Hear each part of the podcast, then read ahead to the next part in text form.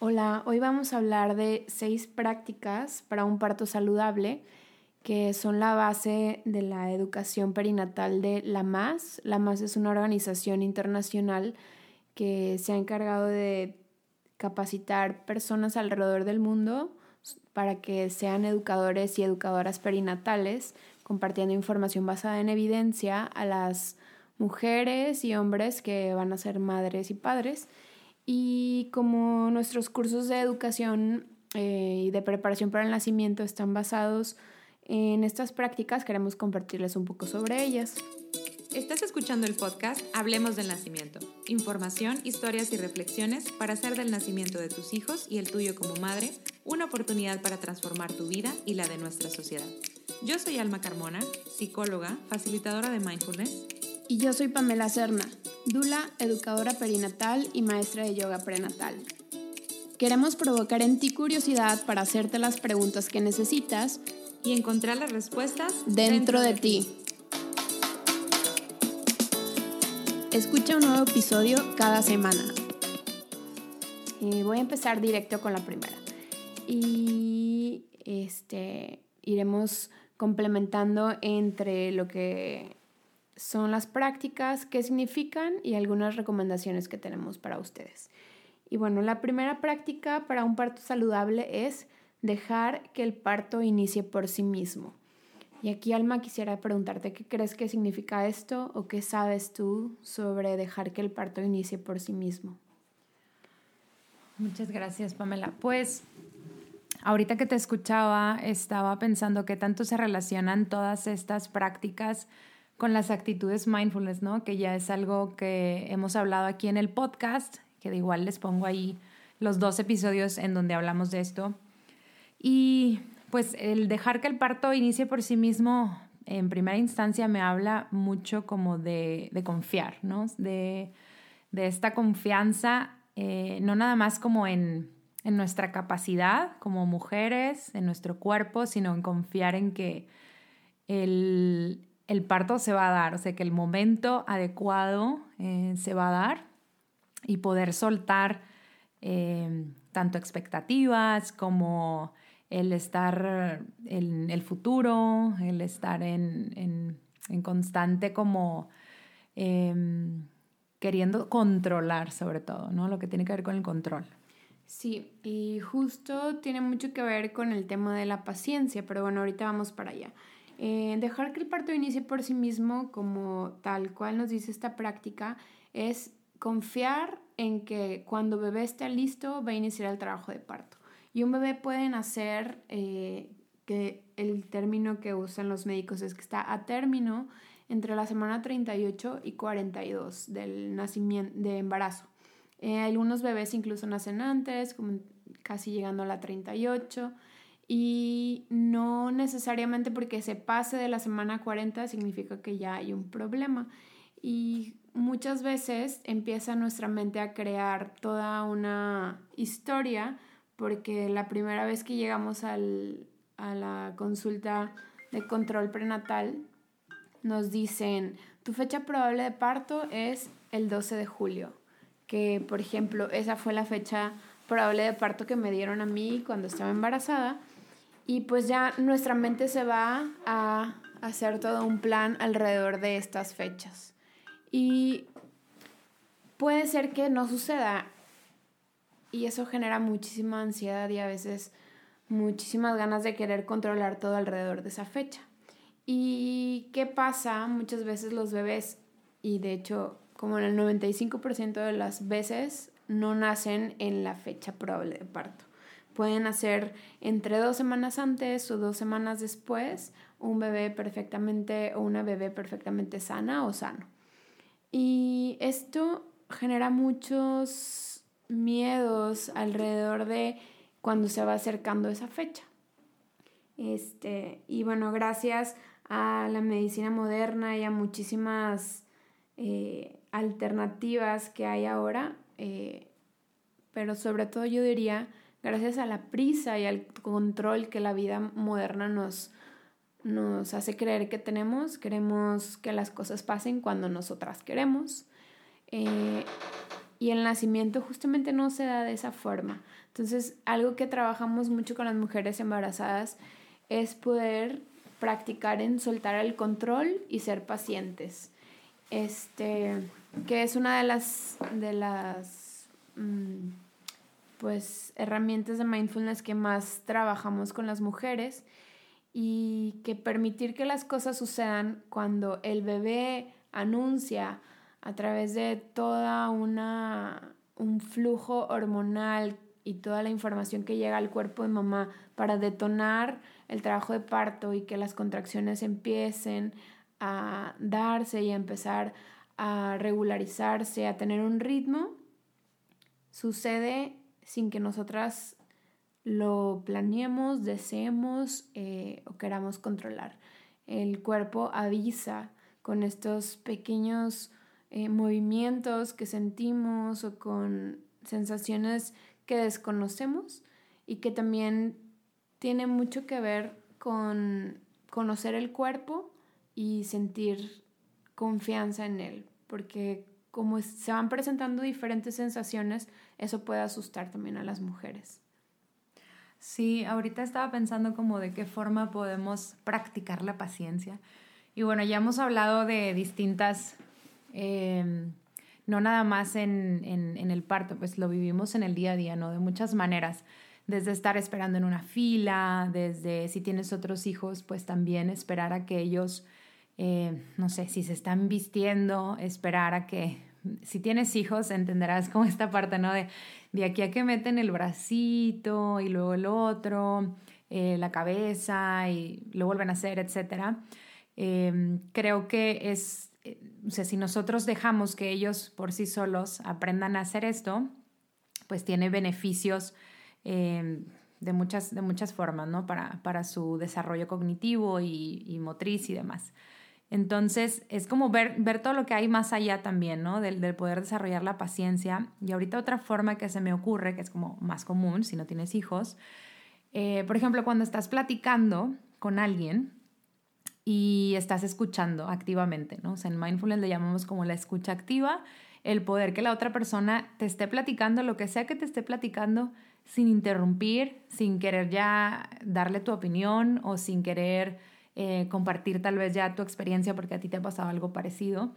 Y eso también me habla como de, de, usar la, la, la, paciencia, ¿no? De, de, poder esperar a que la otra persona termine. Entonces... Em, y otra idea que se me ocurre muy común en las embarazadas es, de, ejemplo, trabajar la paciencia es eh, cuando están en el consultorio de su médico, eh, a veces las citas se van atrasando ah, y tienes que estar ahí esperando, ¿no? Y eso como genera molestias porque yo quiero que me atiendan a la hora que me dijeron y no somos pacientes incluso con eso y luego todavía la, toda la experiencia se va cargando de, de malestar emocional, mental, etc.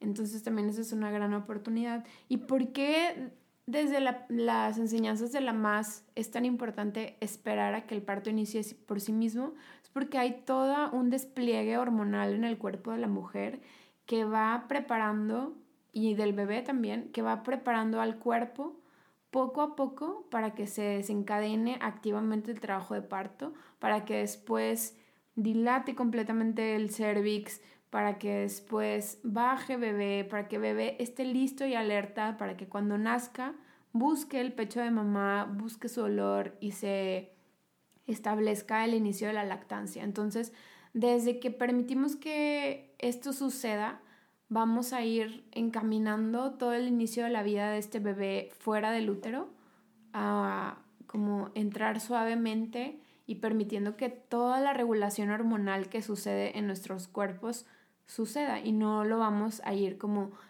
eh, interrumpiendo o alterando con cosas externas. Y por eso es súper importante. Este, creo que podremos tener cinco episodios de, de cada práctica porque realmente hay muchísima evidencia científica detrás de cada una de estas. Este, y por eso es bien importante como buscar información, eh, buscar cursos donde te muestren todo este sustento eh, científico de por qué es bueno esperar a que el parto empiece, que el trabajo de parto se desencadene por sí mismo. Y bueno, como no tenemos cinco episodios hoy, sino solamente uno, voy a, a pasar a la siguiente, que dice así. Camina, muévete y cambia de posiciones durante el trabajo de parto. Y bueno, en tu experiencia, Alma, cuéntanos un poquito eh, qué hiciste tú durante tu trabajo de parto y si crees que esto te, te sirvió. Sí, totalmente. Y lo puedo resumir en, en cuando yo llegué al, al, hospital, lo primero que hacen, la mayoría, ¿no? Es de que van a checar, ¿no? Entonces te checan con el monitor y te acuestan. Y de no sentir tanto el dolor, o sea, ya tenía rato en trabajo de parto en mi casa y sentir en el coche y demás. Todavía yo llegué caminando y etcétera. Me ofrecieron hasta la silla de ruedas y fue como, no, o sea, yo puedo caminar, porque lo que no quería era quedarme quieta, ¿no? O sea, ya había, había eh, estudiado acerca de esto. En el momento en el que me acuestan, o sea, yo recuerdo platicarlo con mi esposa y decir de qué, o sea, qué cosa tan más espantosa, o sea, incrementó la cantidad, o sea, la sensación de dolor incrementó muchísimo y sentir la, o sea, la, impotencia, la frustración de no me puedo mover, o sea, mi cuerpo me pide moverme porque estoy incómoda, o sea, algo como tan, tan lógico, no sé, se me hace instintivo tan instintivo, claro, totalmente. Y, y sí, o sea, en el momento en el que me pude volver a mover, empecé a, a sentir cómo disminuía el dolor. También porque pues estoy ahí y pues bueno, estás estás desesperada, la desesperación, el estrés, etcétera, pues todo eso no ayuda a, la, gestión del dolor totalmente. Sí, hay un ciclo muy interesante de un doctor que se llama Dick Reed que hablaba del miedo, tensión y dolor. Entonces, una postura acostada, como cuando les ponen el monitor fetal o cuando tienen que hacer una revisión para ver cómo ha ido progresando la dilatación, genera muchísima tensión física en el cuerpo y esto es como nos apretamos y esa tensión, de acuerdo a toda la investigación de este doctor, genera más dolor y digo, creo que todos lo podemos sentir y, y lo hemos experimentado cuando nos pegamos y apretamos, luego esto duele más, pero bueno, eh, después hablaremos más. Y este doctor lo que propone es que para eliminar este ciclo de miedo, tensión, dolor y te quedas ahí en este círculo vicioso donde entre más me duele, más tengo miedo, entre más miedo tengo, más me tensiono, entre más me tensiono, más me duele y nos podemos quedar ahí para siempre. Y él propone como que la salida es el confort. Y una forma de que una mujer en trabajo de parto sienta confort es moviéndose, adoptando la postura que a su cuerpo le va pidiendo y que muchas veces nada tiene que ver con estar acostada. Nuestra pelvis, que es un anillo de huesos articulados, tiene la capacidad de expandirse y de hacer diferentes diámetros. Bueno, tiene dos diámetros, superior e inferior, pero con el movimiento de nuestras piernas, girando la cadera, cambian estos diámetros y hay más apertura, si levantamos una pierna o si subimos escaleras, hacemos asimetrías con la pelvis y todo eso permite que el bebé vaya bajando. También la fuerza de la gravedad que jala hacia abajo al bebé va permitiendo que nuestro suelo pélvico y los músculos que están ahí se vayan estirando poco a poco para que poco a poco vayan soltándose y permitan el, eh, que bebé baje y salga sin generar presión innecesaria. Y si estamos acostadas, definitivamente la capacidad de apertura de nuestra pelvis se ve limitada por la superficie de donde estamos acostadas.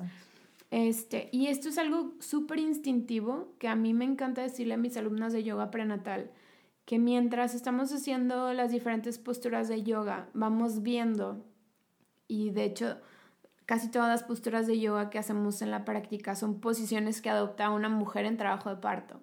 Pero cuando nunca has ido a una posición de cuatro puntos o nunca has estado en cunclillas mientras estás embarazada, claro que cuando llegue el trabajo de parto y tu cuerpo te vaya diciendo que quieres hacer eso, te va a dar miedo porque nunca lo has practicado.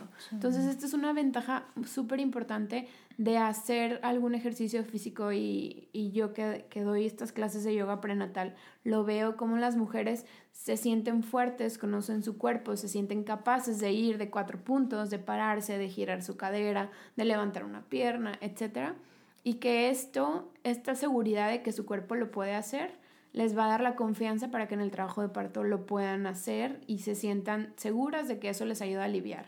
Este, obviamente por, por esta práctica en los hospitales de acostar a las mujeres, eh, se, se incrementó el uso de una analgesia y una anestesia, porque es realmente algo increíblemente insoportable estar viviendo el dolor de las contracciones con una acostada, mm. inmóvil, este, eh, como conectada a una mm. vía intravenosa que te dicen no, no se puede mover, o a un monitor.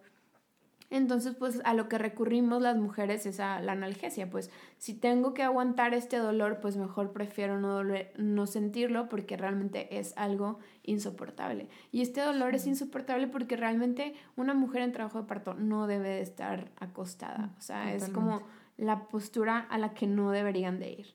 Pero bueno, ya en, otro episodio también hablaremos más de por qué nos acuestan en los nos hospitales.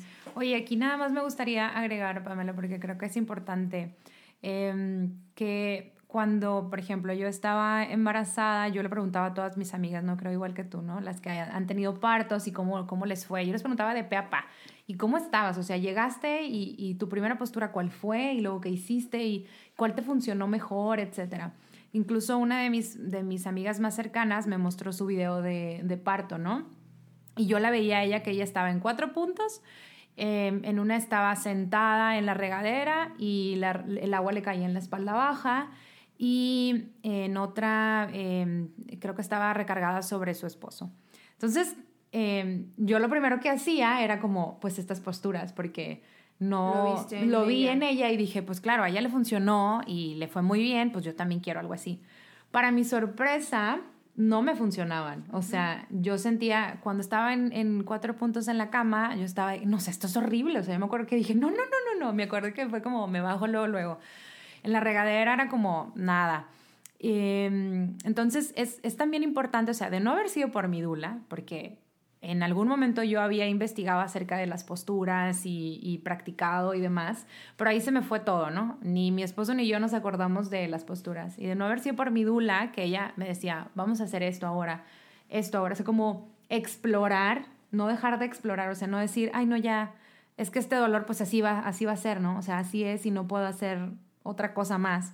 Claro, hay algo súper importante, es que las mujeres se sepan que cada trabajo de parto es diferente y que a, cada mujer le gustan cosas diferentes. En todos los sentidos, o sea, como a mí me gusta pintarme las uñas de color rojo y a ti azul, y en el trabajo de parto seguramente hicimos cosas súper diferentes, y así cada uno. Entonces, está muy padre escuchar historias de otras mujeres, pero sabiendo que la tuya va a ser única, irrepetible y que tal vez coincidas con alguna mujer de que, ay, yo también hice esto y a mí me sirvió pero lo importante es explorar todas las opciones y saber que tú crees que a lo mejor te va a gustar eso y a la mera hora no te va a gustar.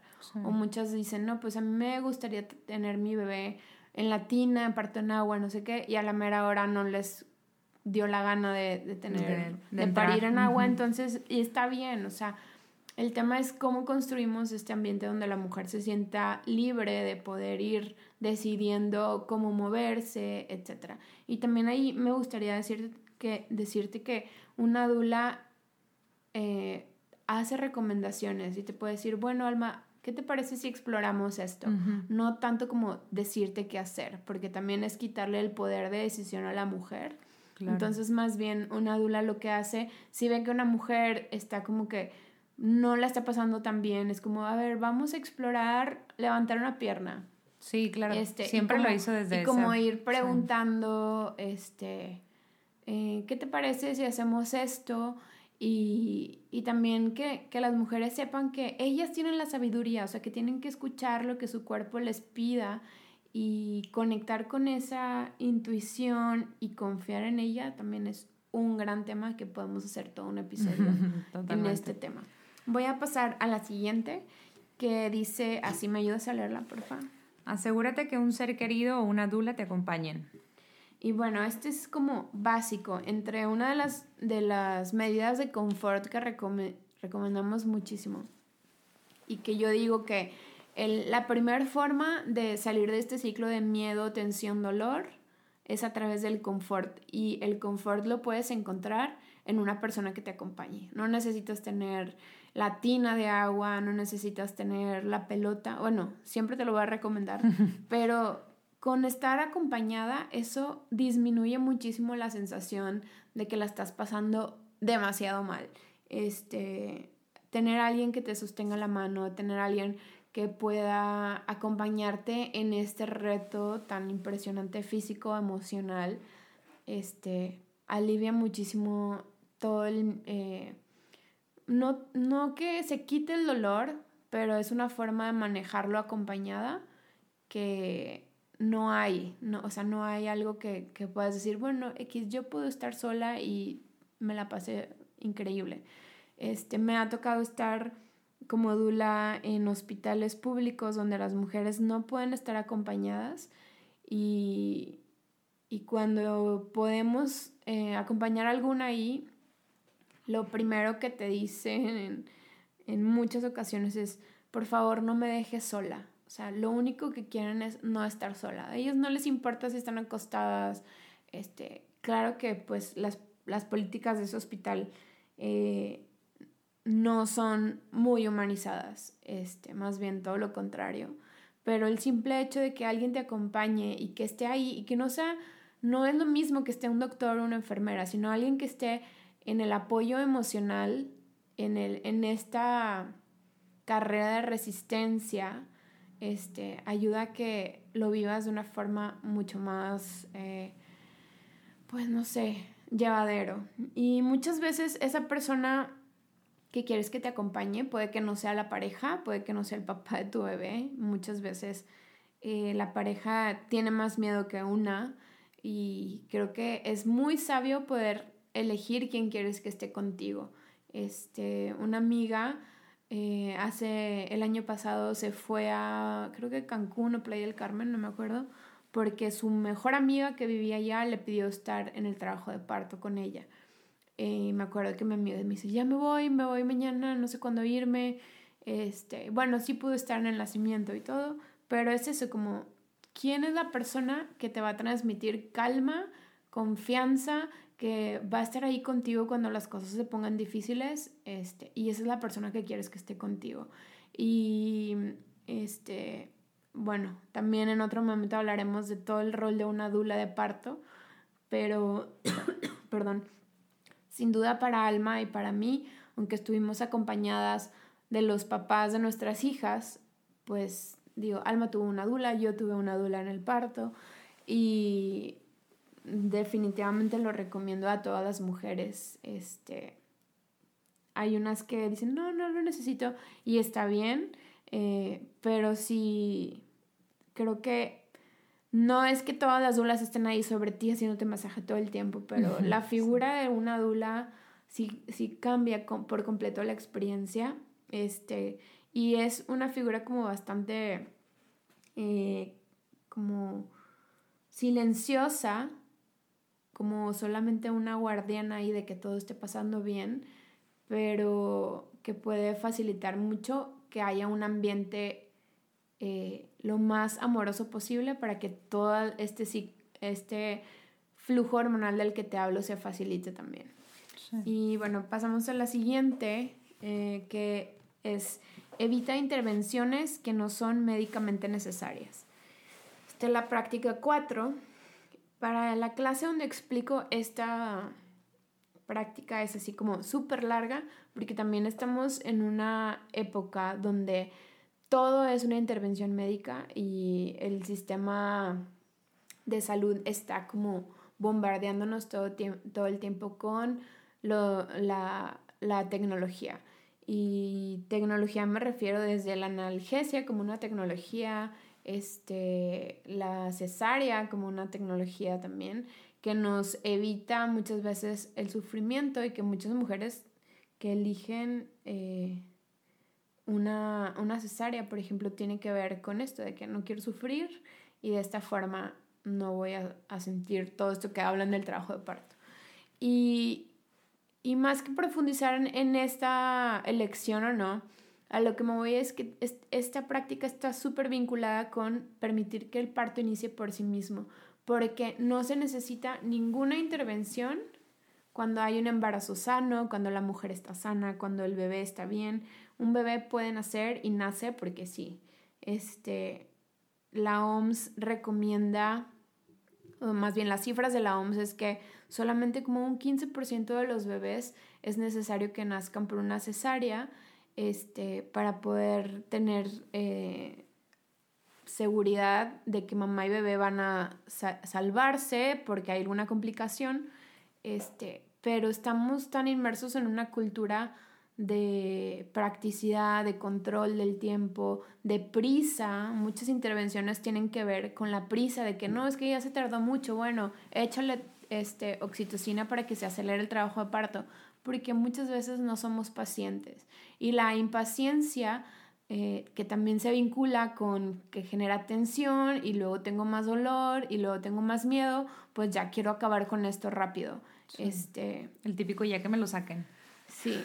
Y, y bueno, es, todas estas intervenciones externas afectan por completo todo este flujo hormonal del que hablamos. Este, nuestro cuerpo produce estas hormonas si le damos espacio, tiempo, eh, un ambiente propicio y muchas veces no sucede. Y también quisiera aclarar que muchas veces no sucede no porque la mujer no lo busque o no lo intente, sino que el ambiente hospitalario moderno es muy, mm, ¿cuál será la palabra? Pues podríamos usar un chorro de adjetivos, pero no propicia calma ni un lugar seguro para las mujeres, todo lo contrario, o sea, un hospital nos genera muchísima ansiedad y miedo a las mujeres y a los hombres y a todos, o sea, nadie quiere estar en el hospital nunca.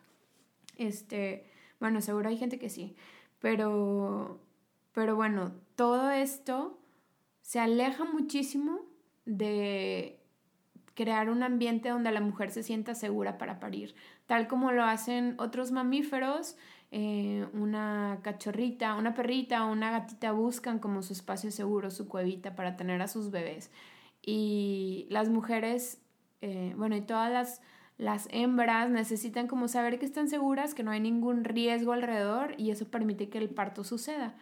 Y muchas veces eh, las hormonas que se, que se liberan al sentirnos estresadas, más bien van como en contra de este flujo hormonal que propicia que el trabajo de parto eh, vaya teniendo su flujo natural.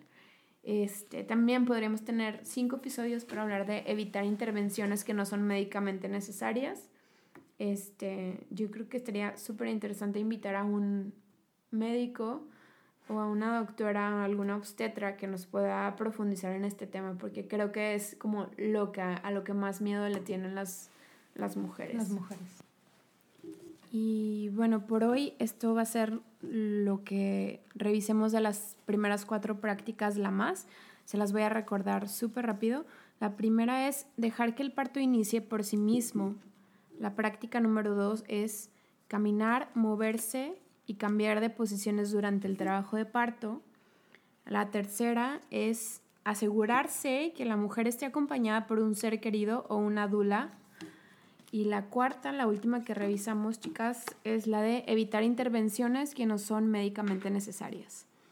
Eh, las invitamos a que nos escuchen en el siguiente episodio donde completaremos las prácticas para un parto saludable que nos inspira la más. Muchas gracias por escucharnos hoy. Gracias, nos vemos.